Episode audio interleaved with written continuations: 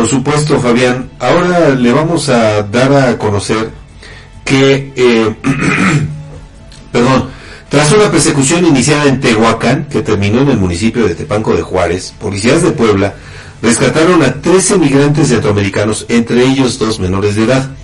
En el lugar de los hechos también fueron detenidos Víctor M de 38 años y Luis de 33, quienes trasladaban ilegalmente a los centroamericanos por lo que fueron puestos a disposición de la Fiscalía General de la República.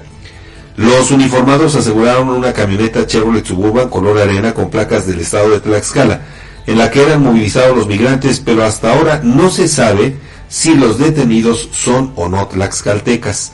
Las personas aseguradas son originarias de Guatemala y Nicaragua y quedaron a resguardo del Instituto Nacional de Migración en espera de resolver la situación legal en nuestro país. Bueno, un vehículo con placas de Tlaxcala que tal vez fue robado, tal vez no.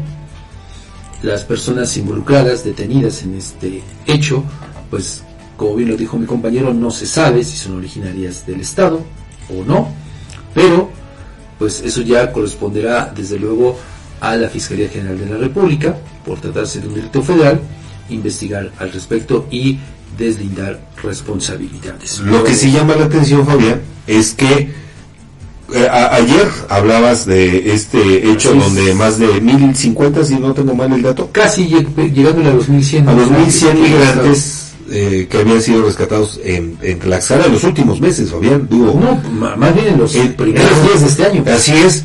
Entonces, eh, pues resulta que se antoja así como que